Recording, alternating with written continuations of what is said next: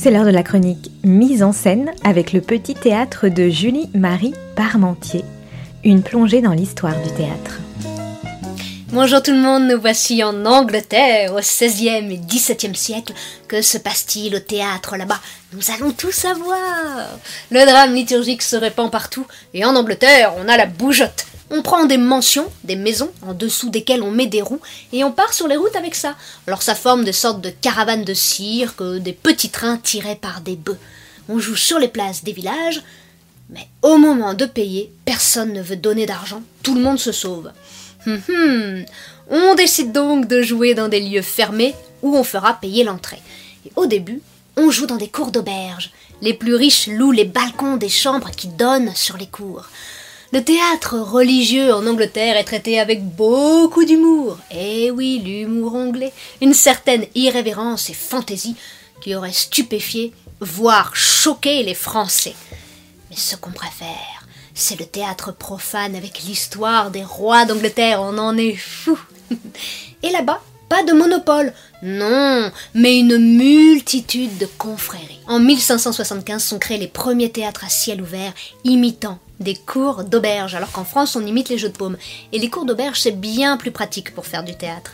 En 1576 donc le premier théâtre ouvre ses portes. Et comment s'appelle-t-il? Attention, roulement de tambour, le théâtre. Eh bien oui, autant faire simple, pourquoi faire compliqué? Shakespeare, qui fait partie de la troupe, y verra ses premières pièces créées. En 1594 est édifié le Globe, de nos jours toujours le théâtre le plus connu d'Angleterre. La troupe de théâtre de Shakespeare jouera 35 pièces là-bas du célèbre auteur et deviendra la troupe du roi. Il faut dire que de 1558 à 1603 règne Élisabeth Ier. C'est une très grande dame, extrêmement cultivée, et elle protège le théâtre envers et contre tout. Alors il y a des déboires, malheureusement il y en a toujours, le globe est détruit par un incendie, ça arrivait extrêmement fréquemment à l'époque, il doit être reconstruit.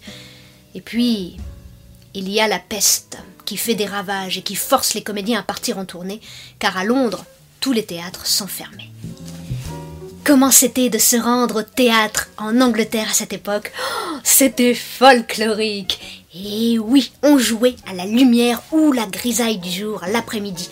Le globe est situé sur la rive sud. Il faut donc traverser la Tamise pour s'y rendre.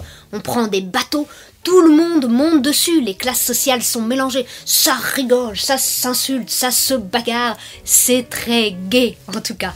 Il y a également des combats de boxe, des combats d'animaux. Le théâtre était rangé plus ou moins dans cette catégorie. Au-dessus du théâtre, on met un drapeau, on le plante pour prévenir les gens que le spectacle va bientôt commencer. La plupart des gens ne savent pas lire. Tout le monde se dépêche, les trompettes sonnent. Sur les portes des théâtres sont affichés le programme, les lettrés, ceux qui savent lire, déchiffrent vite fait et on rentre dans le théâtre. Là, il y a des galeries, des étages, qui sont bien sûr pour les plus riches. Au parterre, encore et toujours, les plus pauvres sont debout et on les appelle les puants.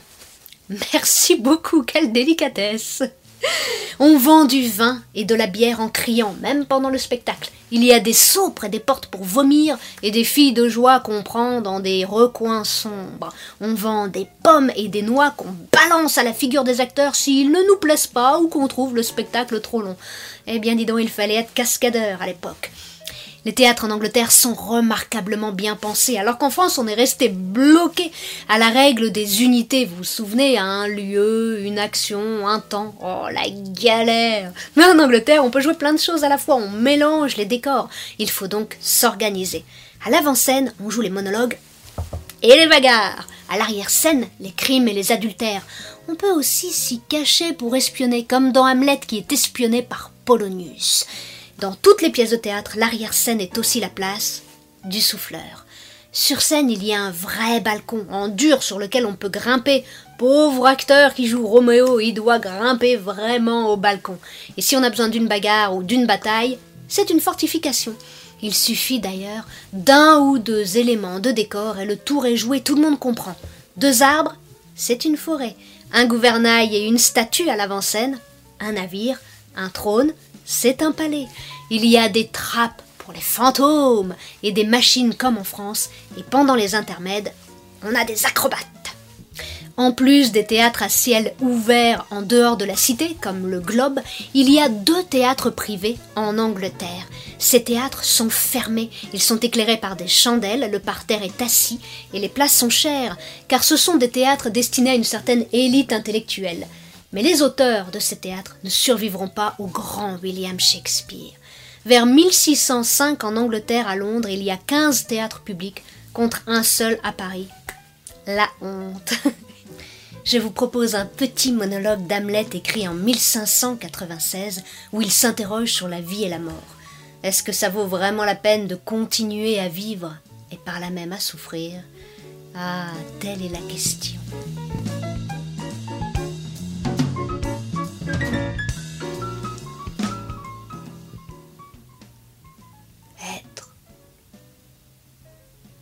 Pas être Telle est la question.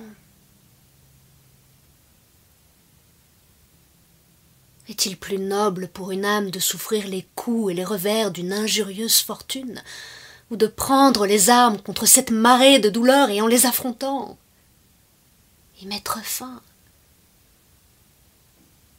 Mourir, dormir, rien de plus et par un sommeil mettre fin aux souffrances du cœur et aux mille blessures dont hérite la chair.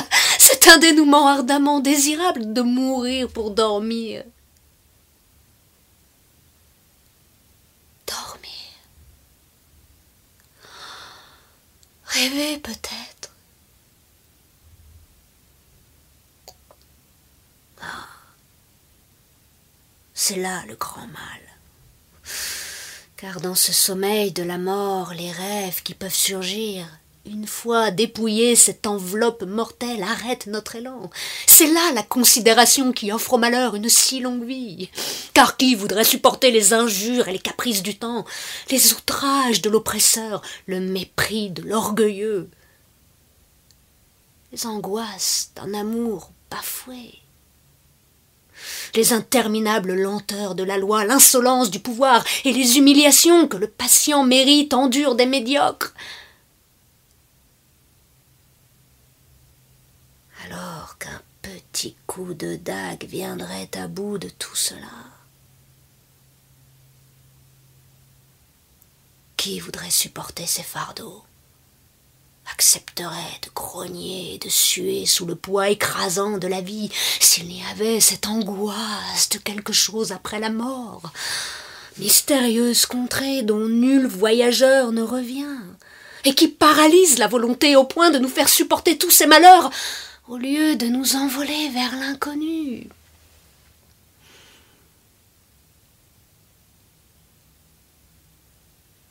Ainsi la conscience fait de nous tous des lâches.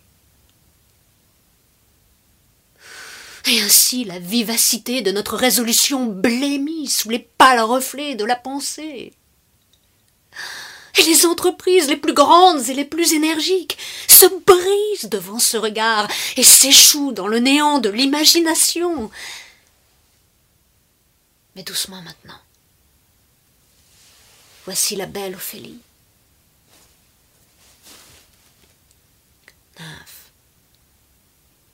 Dans tes prières, souviens-toi de mes péchés.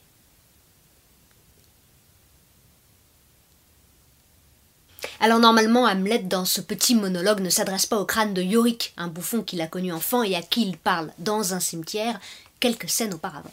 Mais je trouvais intéressant pour ce petit passage où Hamlet évoque le suicide, et eh bien qu'il s'adresse à un crâne.